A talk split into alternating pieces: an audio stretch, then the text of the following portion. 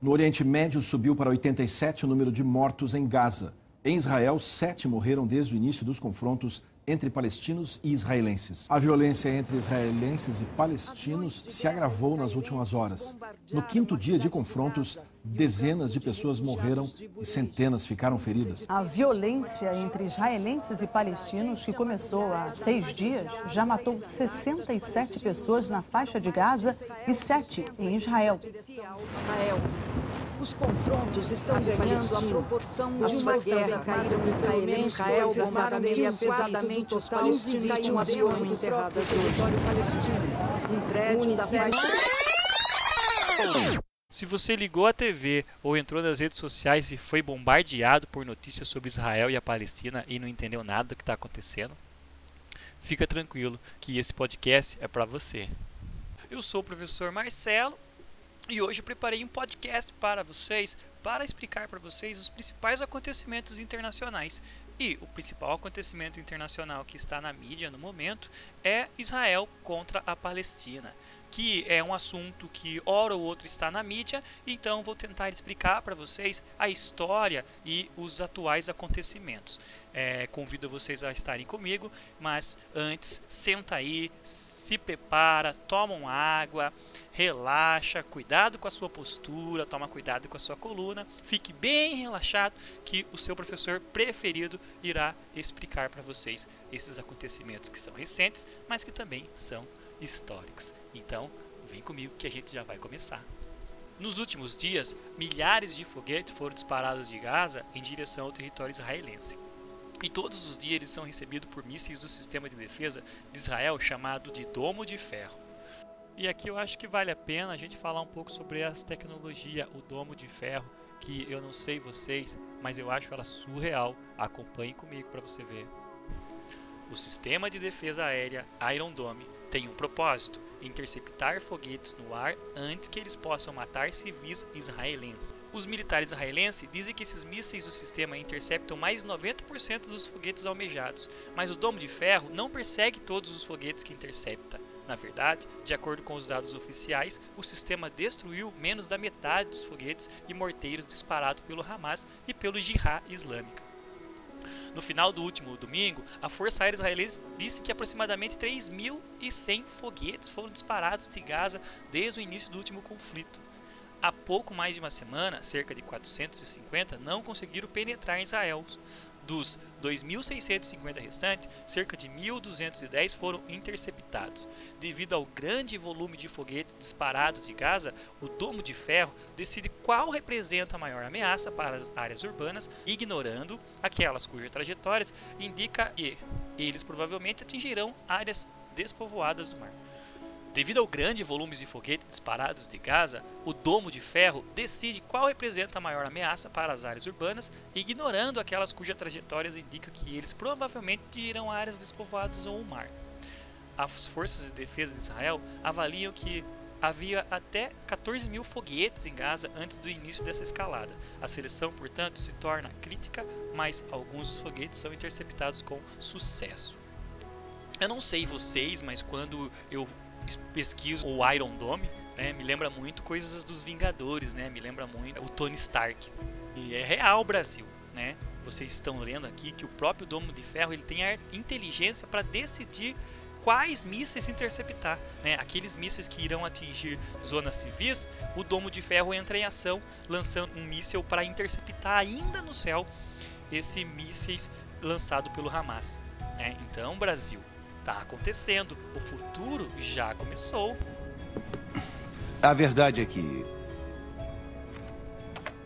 Eu sou o Homem de Ferro.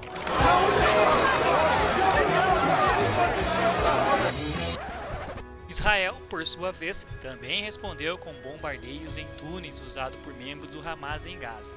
Até sexta-feira, no dia 14, 119 palestinos e 8 israelenses morreram, além de centenas de feridos. Segundo o exército de Israel, é a maior operação focada em um alvo já conduzida pelo país. Eu sei que parece que foi sempre assim. Acontece que esses dois povos já viveram em paz no território que hoje corresponde a Israel, por mais improvável que isso possa parecer. Eles coexistiram por lá de forma relativa e tranquila até o final do século XIX, enquanto aquela região era uma província do Império Otomano, um gigante que ocupava quase todo o norte da África e boa parte do Oriente Médio e um pedaço do leste europeu. Os registros históricos confirmaram que ao longo dos séculos as relações entre árabes e judeus realmente foram pacíficas e cordiais sob o controle dos turcos otomanos. Tudo começou com a derrocada do Império Otomano na Primeira Guerra Mundial. Derrotada pela Tríplice Entente, a aliança militar formada pelo Reino Unido, a França e o Império Russo, o gigante se esfaleceu. E a Liga das Nações, organização antecessora à ONU, determinava que a administração da Palestina fosse entregue à Grã-Bretanha. Começava ali, no ano de 1920, o mandato britânico. Àquela altura, viviam em território palestino aproximadamente um milhão de muçulmanos. Eram descendentes dos árabes que tinham chegado à região por volta do século VII e de outros povos mais antigos ainda, como os cananeus, que já ocupavam a chamada Terra Santa milhares de anos antes de Cristo. Mas também havia judeus estabelecidos por lá, algo em torno de 100 mil, né? então você percebe que os judeus eram uma minoria.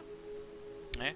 Imigrantes oriundos principalmente da Europa Oriental, que nas décadas anteriores tinham deixado lugares como Rússia e Romênia por causa do antissemitismo. E aqui vale destacar o antissemitismo. E o antissemitismo é o preconceito concentrado contra qualquer pessoa de origem semita, o que inclui preconceito contra árabes, assírios, judeus e etc. O termo, no entanto, possui uma utilização muito mais vinculada ao preconceito cometido contra os judeus. Ao longo da história, o antissemitismo manifestou-se de diversas maneiras, impondo uma perseguição muito grande às populações judaicas. As questões envolvendo a perseguição aos judeus variam de acordo com o contexto. Muitos historiadores afirmam que tal perseguição aconteceu durante o período medieval e é entendida muito mais a partir de um aspecto religioso, o antissemitismo moderno surgiu basicamente no começo do século XIX no continente europeu e suas causas estão relacionadas a questões políticas e econômicas. Nesse contexto, vai surgir um movimento chamado de sionismo. Né? O sionismo é um termo utilizado para se referir ao movimento político que surgiu na comunidade judia europeia no final do século XIX e que defendia a ideia de formação de um Estado nacional que abrigasse os judeus na Palestina. A partir dessa definição, é importante esclarecer que quando surgiu o sionismo, não tinha apenas um caráter nacionalista, mas era um movimento que visava colonizar definitivamente a Palestina. O sionismo político surgiu na Europa no século XIX em um contexto de crescimento do antissemitismo no continente. Esse movimento surgiu a partir das ações do jornalista húngaro Teodoro Herzl, que foi um grande responsável pelo surgimento de uma de uma organização internacional para defender a ideia de constituição e de um Estado nacional para os judeus na Palestina. A imigração era incentivada pelo sionismo, esse movimento internacional criado havia não muito tempo com o objetivo de fundar um Estado judeu em solo palestino. Estima-se que entre 1882 e 1903 os imigrantes tenha sido algo entre 20 a 30 mil pessoas. Outros 35 mil chegariam até 1914 e mais 35 mil no período entre 1918 a 1923. Então perceba, o sionismo é um movimento contra o antissemitismo que pregava a criação de um Estado judaico, um Estado judeu, para todos os judeus. Esse Estado viria a ser criado posteriormente e chamado de Israel. A Grã-Bretanha apoiava o movimento e prometia ao sionista algo difícil de cumprir: criar na Palestina um lar nacional para os judeus viverem em segurança, sem violar os direitos dos árabes que já moravam ali. Só que a imigração judaica, em larga escala, criava óbvios conflitos entre os dois povos.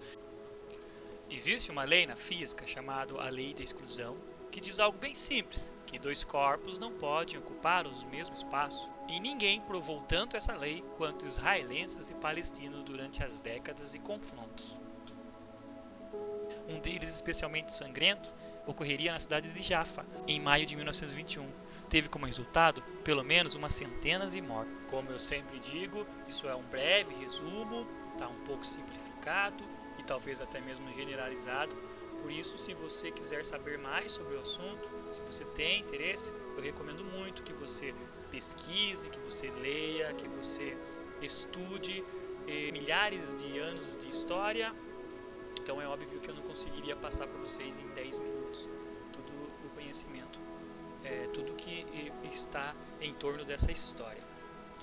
Quero também passar para vocês aqui as fontes que eu usei para essa pesquisa. Usei a revista, o site da revista Super Interessante, também a Brasil Escola, o site da CNN Brasil e também usei o site ali, os vídeos do YouTube do Jornal Nacional.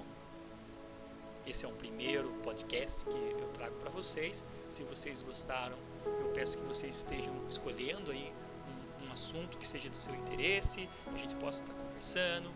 Esse assunto sobre a Palestina e sobre Israel é um assunto muito delicado, que precisa de uma abordagem mais, mais sensível. Né? Ele é um pouco polêmico por se tratar de religiões, de etnias. Então, convido vocês a estarem pesquisando e debatendo comigo. Será sempre um prazer. É isso, espero que tenham gostado. Tchau.